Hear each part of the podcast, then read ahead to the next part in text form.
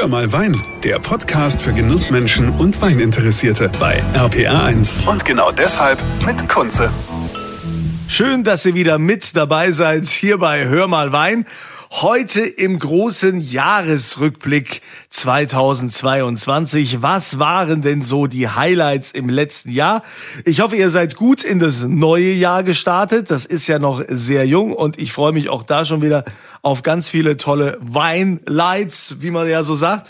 Ähm, ein Highlight für mich eigentlich jedes Jahr ist, wenn die neue deutsche Weinkönigin zu mir zum Interview kommt. Das ist ja dann immer gerade frisch gekrönt und dann montags direkt hier bei mir in der Show. Ja, und die Majestät 2022, da wurde Katrin Lang aus Baden als 74. deutsche Weinkönigin gekrönt. Sie repräsentiert den deutschen Wein und ich musste natürlich dann fragen, was so Ihre persönliche Mission ist als Weinkönigin. Mm, also meine Mission sind auf jeden Fall, die jungen Menschen mehr für den Wein zu begeistern. Ich meine, das Schorle trinken kennt man von der Oma und vom Opa, zumindest bei mir in der Region so. Aber Wein ist so viel mehr und Wein, gerade auch die deutschen Weine, sind so vielfältig mit ihren Anbaugebieten, mit den besonderen ähm, touristischen Attraktionen auch, mit, den, mit der Landschaft ist wirklich sehr, sehr prägend.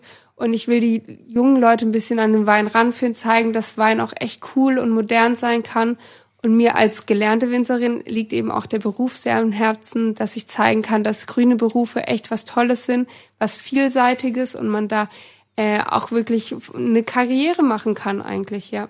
Und ich bin echt gottfroh, das muss ich noch dazu sagen, dass ich das nicht alleine machen muss oder darf. Ich habe noch zwei wunderbare Prinzessinnen an meiner Seite und ähm, mit denen darf ich dann die deutschen Weine repräsentieren und das ist echt ähm, sehr, sehr gut, dass man da als Team zusammen arbeiten kann. Ja, und wenn man ja Weinkönigin ist, wird das private Leben schon ein bisschen auf den Kopf gestellt. Deshalb hat mich ja auch interessiert, wie es denn jetzt eigentlich mit dem regulären Job so weitergeht. Ähm, ich habe im Herbst angefangen, in einem Weingut zu arbeiten in Heitersheim, Weingut Zeringer. Und ähm, da war ich auch echt gut eingespannt eigentlich. Habe mich dann letzte Woche verabschiedet und gesagt habe, also dann bis Dienstag, ne?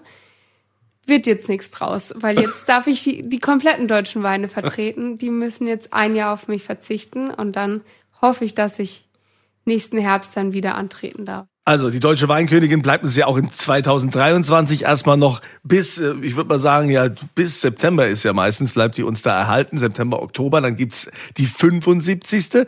Und ähm, ein besonderes Gespräch war ja auch mit äh, Tatjana und Sophie vom Weingut Egert und Weingut Russler aus dem Rheingau. Die haben einen eigenen Sekt rausgebracht. Weil die beiden haben sich beim Weinbaustudium in Geisenheim kennengelernt, kamen dann auf die Idee, hey, wie wär's denn, wenn wir uns was eigenes kreieren? Und das haben die mir dann erzählt und zuallererst mal ist natürlich die Frage, wie ist man eigentlich auf den Namen von dem Sekt gekommen? Viel Gebabbel. also klar, das ist ein Wortspiel. Wir sind ja hier in Hessen und äh, gerade auch natürlich auch im Rheingau und Gebabbel, ne? Das ist, wenn man halt viel schwätzt. Und äh, eben auch Bubble, der wird auch mit U geschrieben, wie eben die Bubbles, also die Blasen, die von der Kohlensäure im Sekt. Und das ist so ein kleines Wortspiel von uns.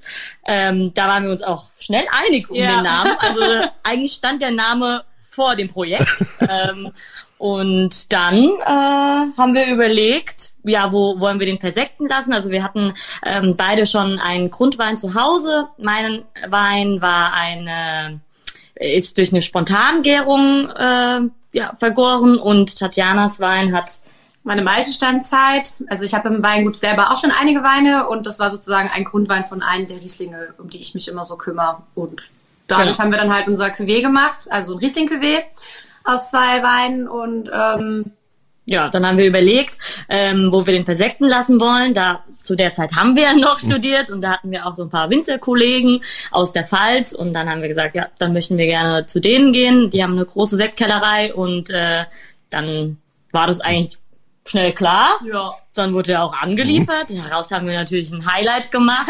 ja, und äh, das neue Highlight ist ja auch schon in der Mache. Also es gibt eine Zweitauflage jetzt von viel Gebabbel. Auf das freue ich mich dann. Und da werde ich also auf jeden Fall auch nochmal nachhaken. Äh, was auch spannend war, das Gespräch mit Hans-Oliver Spanier vom Weingut Battenfeld Spanier. Seiner Frau gehört ja das Weingut Kühling-Gillot. Und die gehören ja eigentlich zusammen, die beiden. Ne? Trotzdem hat mich mal interessiert, ob es da auch vielleicht Konkurrenzkämpfe gibt ne, zwischen ihm und seiner Frau. Ne? Man nennt sie ja auch die Grand Dame und ihn den Grand Seigneur des deutschen Weines. Ja. Ähm, also König Gillard ist das Weingut meiner Frau und ähm, und Kühling Gillard oder bei Kühling Gillard wurden die Weingüter immer an die Tochter vererbt weil die, äh, die Ehemänner haben immer irgendwo ins Gras gebissen oder sind irgendwie abhanden gekommen. Oh und das war mir zu gefährlich. Deswegen habe ich äh, von Anfang an gesagt, König Gillard wird komplett eigenständig bleiben, weil das ist mir, der Schwund ist mir hier zu groß. und ähm, deswegen äh, aber alle Weine werden in Hohensulzen ausgebaut. Also ich vinifiziere prinzipiell alle Weine ähm, und entscheidend war eben Kühling Gillard der Rotschiefer des Roten Hangs, ähm, ich meine, die berühmtesten Weinlagen des 19. Jahrhunderts und des angehenden 20. Jahrhunderts, das, ähm, der Rote Hang im Nierstein, und das war uns ganz wichtig, dass wir eben äh, Herkunftsweinmacher sind. Und da hätte, also unsere Genetik meiner Familie ist eben der Wonnegau, das ist eben der Kalk, der Filz. Und äh, die Genetik meiner Frau, von der Caroline, das ist eben der Rotschiefer und das ist die, die Rheinterrasse. Und das ist nicht miteinander zu vermischen prinzipiell. Und deswegen haben wir auch uns äh, sehr früh dafür, äh, entschieden, schon 2002, dass diese äh, Betriebe autark marschieren werden.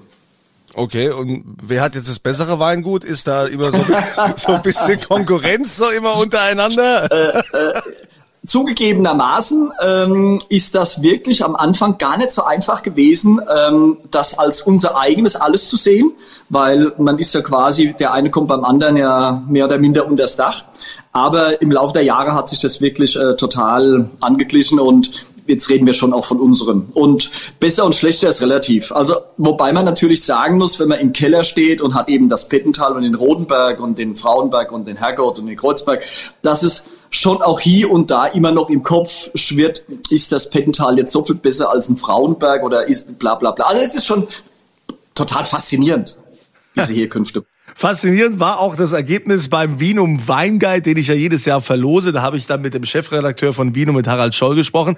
Da gab's ja den Winzer des Jahres 2022. Das war schon ein Hammer. Was in diesem Jahr tatsächlich passiert ist, wir haben einen Winzer des Jahres, der wird uns wahrscheinlich jetzt irgendwer unterstellen, das sei irgendwie äh, ein bisschen Gepoker gewesen oder so.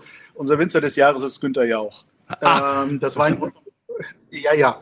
Von Otegrafen in genau. Kanzem. Genau. In Kanzem, an der, da hinten Mosel, beziehungsweise ja. Saar, um genau zu sein. Und der gute Günther Jauch hat in diesem Jahr einfach eine Kollektion hingestellt, die war in den letzten Jahren schon ziemlich gut, muss ich ehrlich sagen. Der ist kontinuierlich nach oben gewandert und hat in diesem Jahr in den verschiedenen Kategorien, die wir haben, also wir machen ja bester Riesling Kabinett, beste Riesling Spätlese, beste Riesling Auslese zum Beispiel, haben wir so als äh, Einzelkategorien bei den Weinen. Da wählen wir Weine des Jahres. Und er hat in zwei Kategorien gewonnen und in einer dritten Kategorie einen äußerst starken zweiten Platz belegt. Ich meine, das, solange ich denken kann, haben wir das bei keinem Weingut gehabt, so eine Performance.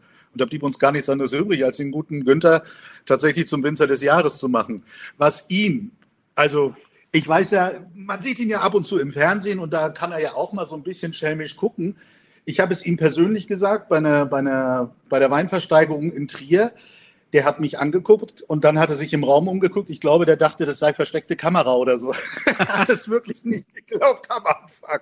Also der war schon, der war schon schwer beeindruckt davon und, und sehr gerührt. Ja, also äh, Günther Jauch, Winzer des Jahres. Aber es ist wunderschön da in Kanzem. Ich war da ja auch so im Rahmen meiner meiner äh, Tour im Sommer und äh, habe mir das mal angeschaut. Also der der Park vom Weingut Otegrafen ist ja auch zugänglich, da darf jeder kommen, äh, kann sich auch was mitbringen zu essen und zu trinken und da einfach verweilen. Man meint, man ist plötzlich in einer, in einer ganz anderen Zeit.